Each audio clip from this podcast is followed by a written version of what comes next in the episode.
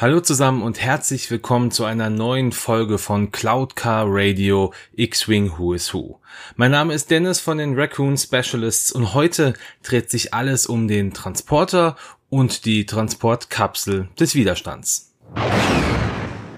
Ja, und an dieser Stelle schon mal eine kleine Vorwarnung. Nachdem ja die letzte Folge von Who is Who ja relativ kurz war, könnte es sein, dass diese Folge einfach etwas länger wird. Natürlich dem geschuldet, dass wir hier von zwei ja einzeln betrachteten Schiffen reden, entsprechend auch mehr Piloten haben. Also hier nur eine kleine Vorwarnung. Der Transporter des Widerstands, der wurde von der Firma Slane Corpil aus den unterschiedlichsten Teilen von anderen Schiffen hergestellt. So ist zum Beispiel das Cockpit des Transporters und auch gleichzeitig die Transportkapsel, äh, die wir hier im Spiel mit dabei haben, das Cockpit eines B-Wing Mark II.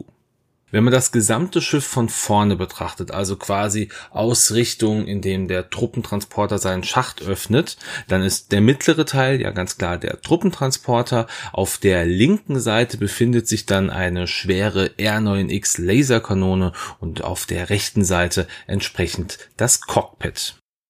Damit das Schiff aber so zusammengebaut werden konnte, musste das Cockpit umgebaut und modifiziert werden. Und so wurden zum Beispiel auch die Lebenserhaltungssysteme und die Backbord-Schildgeneratoren des B-Wings an die angrenzende Verkleidung des Truppentransporters verbaut.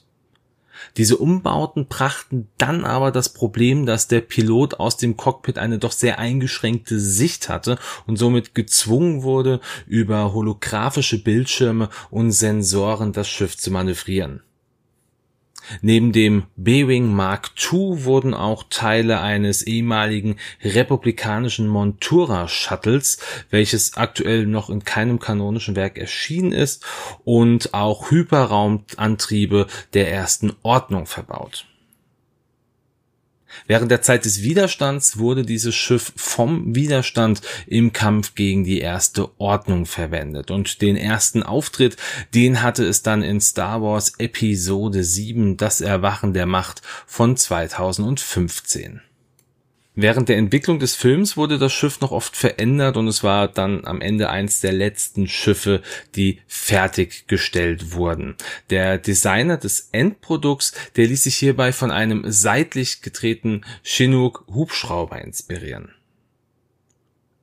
Ein Fauxpas, den erlaubte sich das englische Referenzbuch Star Wars Lexikon der Raumschiffe und Fahrzeuge von 2018, welches dieses Schiff als SS-54 Angriffsschiff bezeichnete, was eigentlich ein leichter Frachter aus dem Legends-Universum von Star Wars war. In der deutschen Fassung dieses Buches wurde dieser Fehler aber korrigiert. So viel dann auch an dieser Stelle zum Schiff an sich. Kommen wir zu den Piloten und ich beginne mit dem Piloten der Transportkapsel und den Anfang den macht wie Moradi, Codename Starling. Wie Moradi, das war eine menschliche Frau und sie arbeitete als Spionin für den Widerstand. Vor dieser Zeit war sie für verschiedene andere Organisationen tätig. Da ihr Credits am wichtigsten waren, führte sie auch beinahe jeden Job aus. Während ihrer Mission wurde sie meistens von dem Druiden U5GG begleitet. Als Moradi von Leia Organa rekrutiert wurde, da war das ein Job wie jeder andere für sie. Doch mit der Zeit und auch weiteren Jobs wurde sie mit immer geheimeren Missionen betraut und sie baute ein Vertrauensverhältnis zu Leia und ein Gemeinschaftsverhältnis zum Widerstand auf. Eine besondere Mission beinhaltete den Parameter, alle Informationen über Captain Phasma zu sammeln.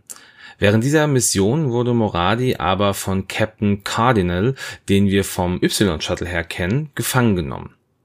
Er erhoffte sich Informationen über den geheimen Stützpunkt des Widerstands zu erhalten, doch durch Zufall erfuhr er von Moradis Auftrag, Informationen über Phasma zu sammeln. Und da er schon lange einen Hass auf Phasma hatte, kam ihm dies sehr gelegen und er versuchte durch Folter alle Informationen von Moradi zu erhalten. Dies gelang ihm aber nicht und irgendwann erfuhr Moradi über den Hass von Cardinal gegenüber Phasma und beschloss, ihm alle Informationen zu geben, da sie ihn verstehen konnte. Hierbei kam dann zum Vorschein, dass Phasma den Vater von Armitage Hux umgebracht hatte, welcher eine Vaterfigur für Cardinal war. Da aber Hux selber an diesem Mord beteiligt war, gerät Cardinal in die Klemme und wollte von Moradi noch mehr Informationen haben, um Phasma endgültig zerstören zu können.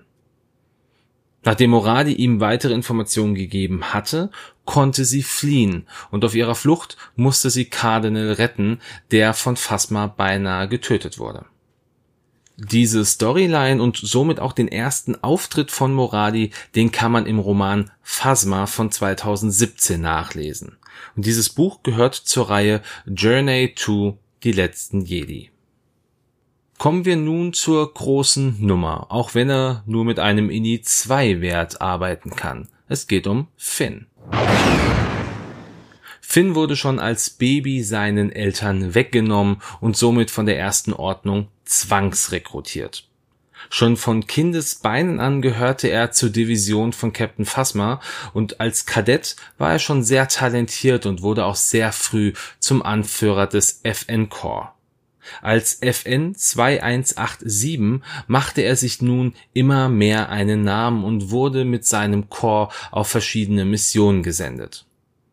Während einer Mission wurde Finn immer wieder dazu gezwungen, Unschuldige zu töten, was ihm immer mehr an der ersten Ordnung zweifeln ließ. 34 Jahre nach der Schlacht von Yavin wurde Finn zusammen mit seinem Korps und vielen weiteren Truppen in die kleine Siedlung Tuanul nach Jakku entsandt. Und während des Angriffs auf die Bewohner von Tuanul wurde Finns Kamerad FN 2003 tödlich getroffen, was ihm, also Finn, komplett den Glauben an die erste Ordnung verlieren ließ. Und alles, was danach geschah, das ist ja hinlänglich bekannt durch Episode 7, das Erwachen der Macht und natürlich auch Episode 8, die letzten Jedi. Aber dennoch gibt es einen interessanten, sagen wir mal, Filmfehler oder Kanonfehler. In Das Erwachen der Macht sagt Finn, dass er schon mal auf der Starkiller Base gearbeitet hat. Doch im Buch Vor dem Erwachen von 2016 wird Finn nach dem Abschluss seiner Ausbildung direkt nach Jakku geschickt und hat während der gesamten Ausbildungszeit nie seinen Standort gewechselt. Er war also schon immer auf dem Sternzerstörer Finalizer stationiert. So viel dann zu Finn. Und jetzt schauen wir uns den nächsten Kanon-Charakter aus Episode 7 und 8 an, BB-8. Dieser kleine Astromektroide gehörte, wie es der Name schon sagt, zur BB-Serie. Circa 34 Jahre nach der Schlacht von Yavin gehörte er dann den Widerstandspiloten Poe Dameron. Gebaut wurde BB-8 von der Firma Industrial Automation, die auch alle Astromechs der R-Serien sowie die LOM und die Gong-Truinen gebaut haben. Die kugelförmige Bauform gab ihm die Möglichkeit, sich auf beinahe jedem Terrain gut bewegen zu können. Wichtig ist hier vielleicht noch, dass die BB-Serie eine direkte Nachfolgerserie der R-Serie war, also der R2-Druiden beispielsweise. Aber durch die geringe Größe waren sie doch wesentlich flexibler einsetzbar. Und obwohl es genug Hintergrundgeschichte zu Poe Dameron gibt, wird in noch keinem Comic oder Buch erwähnt, wie BB-8 und Poe sich kennengelernt haben. Scheinbar wurde er Poe einfach mit seinem T-70 X-Wing zugewiesen. Ja, und seitdem begleitet BB-8 Poe auf nahezu allen Missionen und wurde mehr als nur ein Druide für Poe. Beide hatten doch eine ähnliche Beziehung zueinander wie beispielsweise Anakin und R2D2. Ja, und da seine Vorgeschichte auch größtenteils mit der von Poe verknüpft ist, macht es hier jetzt wenig Sinn, noch einmal die komplette Geschichte von Poe zu erzählen. Dazu könnt ihr euch gerne, wenn ihr möchtet, den äh, Podcast zum T70 X-Wing nochmal anhören. Also da werde ich auch nicht alles erzählen, aber zumindest ein Teil seiner Hintergrundgeschichte. Vielleicht noch ganz interessant, BB-8s Selbsterhaltungsprotokolle waren eigentlich darauf ausgelegt, dass er ängstlich und leicht zu erschrecken war. Doch dadurch, dass sein Speicher nie gelöscht wurde, entwickelte er eine Art Loyalitätsunterprogramm und manifestierte sogar eine eigene Persönlichkeit in seiner Matrix. Und während seiner Zeit mit Poe hat er ihm mindestens dreimal das Leben gerettet, indem er seine eigene Existenz aufs Spiel setzte. Während sein erster bekannter Auftritt in Episode 7 Das Erwachen der Macht war, wurden in vielen Comics Abenteuer von BB-8 und Poe beschrieben. Und der erste Comic mit BB-8 und Poe, das war Poe Dameron 1 Black Squadron. Und er hatte auch eine Rolle in der Animationsserie Star Wars Resistance. Ja, so viel zum kleinen Druiden. Als nächstes schauen wir auf eine Frau, ja, die die Star Wars Fanbase größtenteils gespalten hat. Es geht um Rose Tico, die ernste Ingenieurin. Rose war eine menschliche Frau, die zusammen mit ihrer älteren Schwester Paige auf Hyers Minor aufwuchs. Diese verarmte Bergbaukolonie im Otomo-System wurde von der ersten Ordnung versklavt und die Bewohner, die mussten die Ressourcen des Planetens abbauen, um die Kriegsmaschinerie der ersten Ordnung zu versorgen. Und im Laufe der Zeit verloren Rose und Paige alles, was ihnen lieb war, und sie beschlossen sich, dem Widerstand anzuschließen, um sich für alles zu rächen, was ihnen widerfahren ist.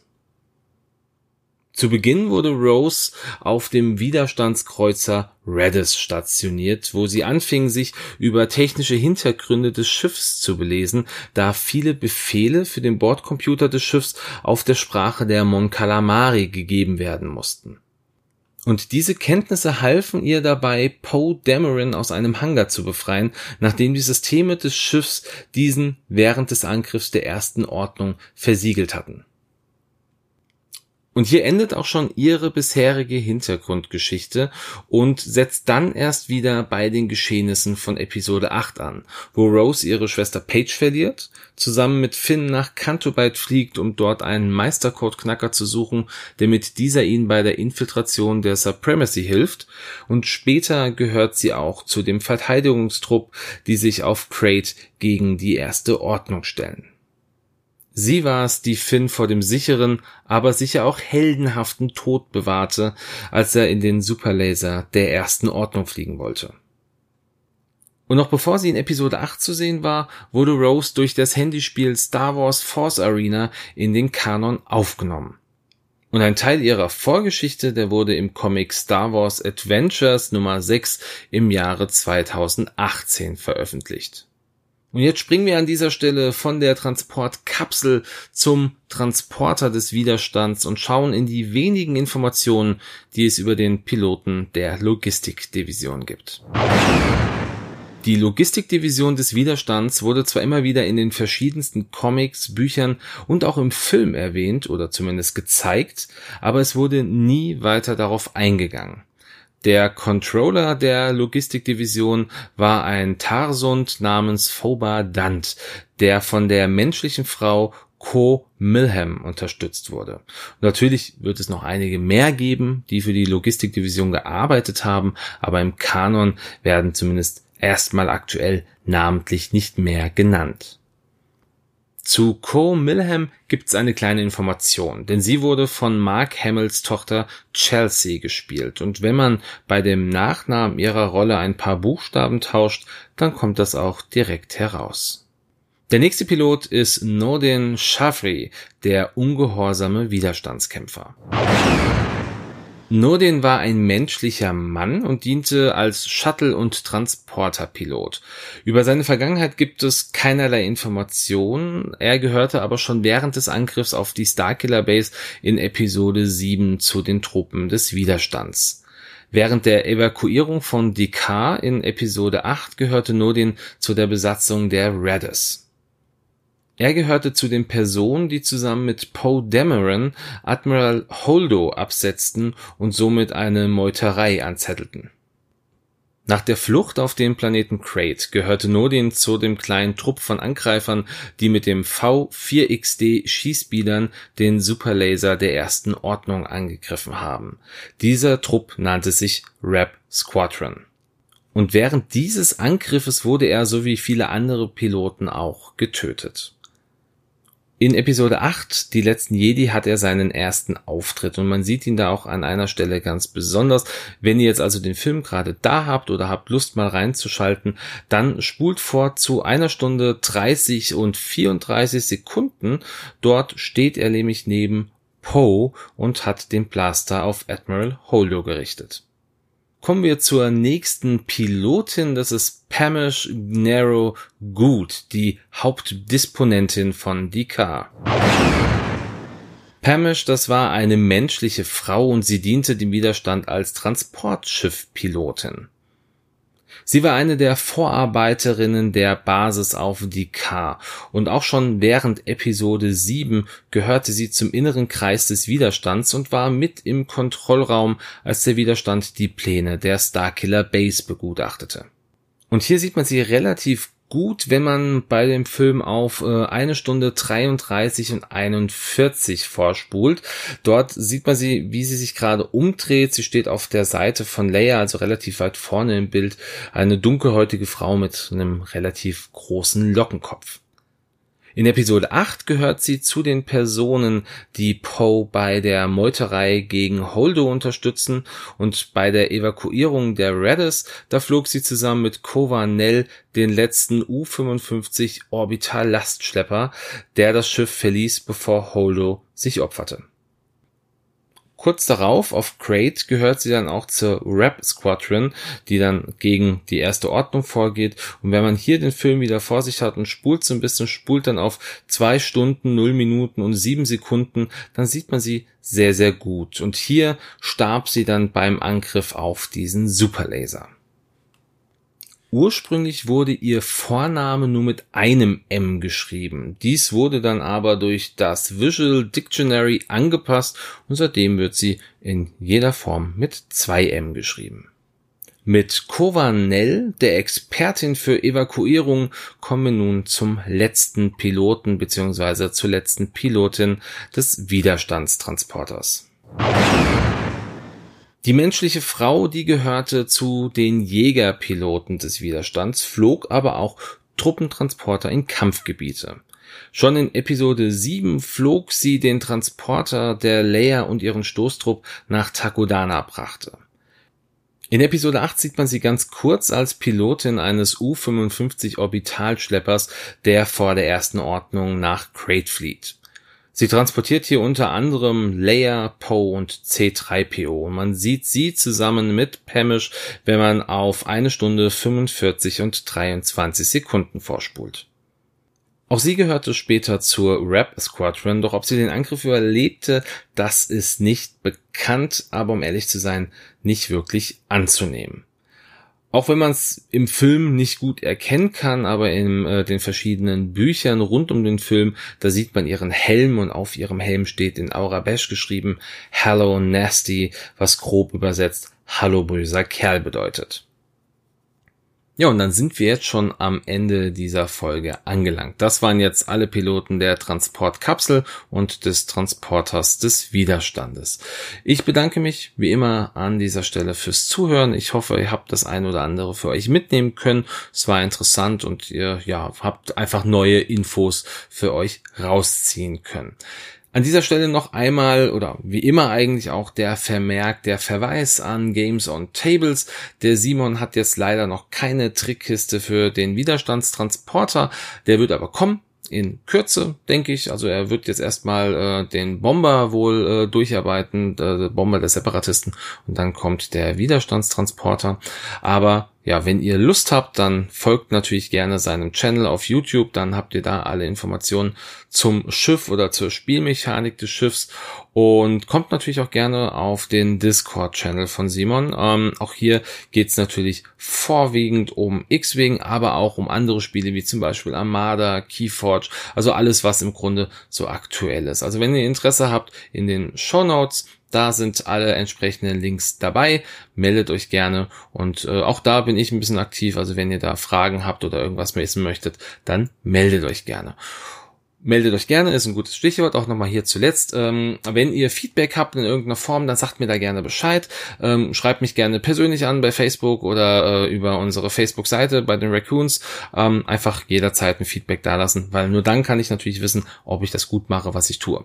Ähm, ja, dann bedanke ich mich an dieser Stelle noch einmal fürs Zuhören, wünsche euch jetzt einen schönen Sonntag, einen guten Start in die Woche oder wann auch immer ihr das Ganze hier hört. Lasst es euch gut gehen und ich sage ciao.